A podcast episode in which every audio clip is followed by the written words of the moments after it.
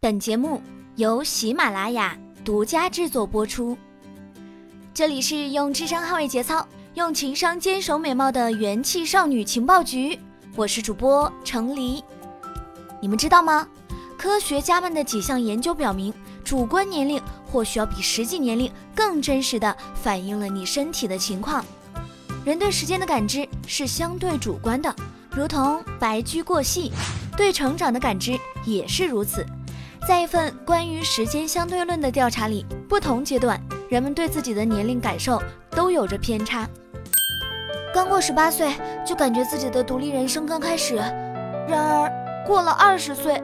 自己感觉快奔三了，今年二十四，感觉我们这一代没有青年期，直接从未成年到了中年危机。刚过二十的时候，总爱伤春悲秋，觉得自己快三十了。到了三十，发现自己懵懵懂懂的，好像才二十。其实这些主观年龄和实际年龄的认知偏差并非个例。今年六月。佛尼吉亚大学的一个合作研究项目调查了人一生中对自身年龄感知的变化情况。正如小时候的我们着急长大，大多数儿童和青少年感觉自己比实际年龄更大。而年纪越大，自从二十五岁开始，大多数人会觉得自己比实际上年轻，并且这种主观与实际年龄的认知差异只会随着时间的推移越来越增长。调查中有百分之六十的二十多岁的年轻人心里想的是如何变成熟，但二十六岁的人里有百分之六十却想着如何年轻。而其中一位研究者更进一步指出，认为自己比实际年龄更年轻，这种心态啊会影响人们日常大小决定，而这种主观能动性会比客观年龄更能准确地预测出人的身体状态。因此，它在人的一生中都会发挥着潜在的重要影响。其实呢，觉得自己年轻是一种心理自慰形式。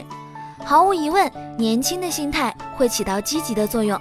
除了会降低抑郁风险和改善心理健康，有心理学家推测称，低龄化的自我认知是一种自卫模式，它会保护我们自己免受。关于上了年纪就不中用了这种刻板印象所带来的负面影响，比如德国比勒菲尔德大学的一个研究所所显示的有趣现象是，当你在不同领域中，你的主观年龄的感知是变化的。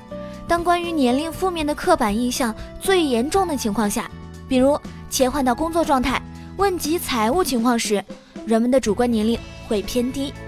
秉持着自己。虽然我可能已经六十五岁，但我觉得我只有五十岁。这种想法意味着摆脱在工作领域中年纪大啦、已经 out 了的负面影响。他还发现，主观年龄较低的人倾向于以更积极的方式想象未来的生活，通过调节心态来摆脱社会对衰老的悲观看法，让我们对未来更加乐观。这种自慰反过来可以进一步解释，为什么觉得自己年轻是对自身发展有好处的。有这种想法呢，并不意味着幼稚或不成熟。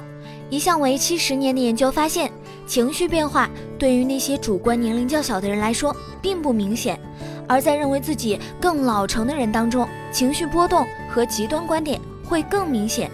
换句话来说啊，认为自己年轻的人。性情更稳定，他们会容易享受到衰老带来的积极变化。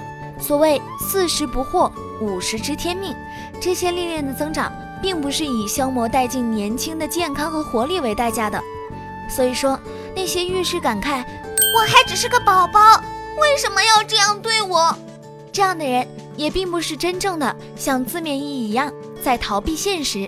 而是以近乎自嘲的积极心理来应对改变的一种自我防卫机制，不仅是一种心理作用，更是生理表征。觉得自己老的人更容易生病。在另一项研究中，蒙彼利埃大学的一位研究者共追踪了超过一万七千名中老年人，其中平均来说，觉得自己比实际年龄要小八岁，但也有一部分人觉得自己更老成。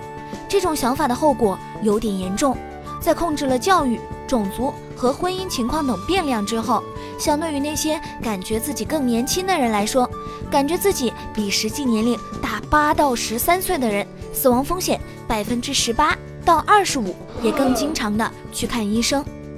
而且啊，比实际年龄感觉更年轻的老人，大脑也会更年轻，他们在记忆测试中更有可能获得较高的分数。此外，他们通常觉得自己身体状态好，并且不太可能感到沮丧。总之，如果时常感觉到自己过分老成，可以看作是一种健康预警的信号，这可能意味着你需要重新调整自己的心态和日常生活习惯了。